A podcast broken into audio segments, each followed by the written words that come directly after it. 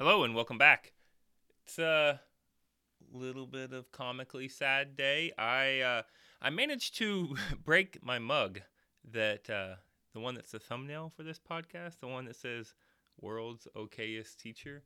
I was uh, coming back in from the copy room and I needed to put some uh, my tape dispenser down. I was doing some old school copying and pasting, and uh, don't know what happened. I just wasn't paying attention, fumbled from my hand, went flying towards the desk, hit my mug, knocked it on the ground, shattered it. And all I could think was like, "Oh no!" And I just stared at it, and um, then I kind of laughed because it was already. most people didn't know it was already kind of broken.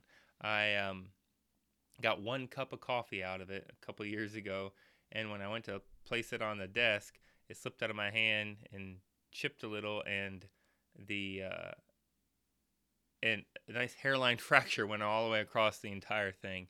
And I just thought it was pretty funny because like it looked like a mug that a world's okayest teacher would have. And now even more so, um, it r- reminds me of the old um, I don't know the uh, Japanese art form from back in the day, kintsugi.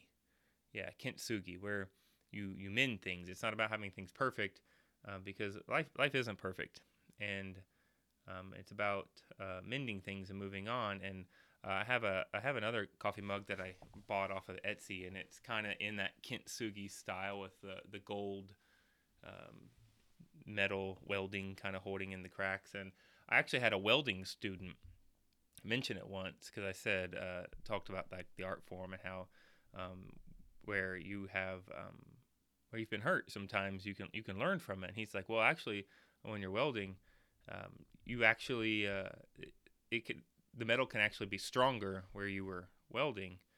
And I was like whoa because that's true sometimes. Those pains those hurts those well, weaknesses when you learn from them you actually become stronger because of it. So, and I, I guess I've always tried to be a little thankful for the mistakes I've made, um, whether it be a parenting or as a husband or um, as a teacher, because they just give me opportunities to to learn and move move forward. So, I uh, actually was pretty excited. I picked up the pieces of the mug. I got home and I glued it back together a little bit. I left some pieces off on purpose, but I, I think it looks even better now.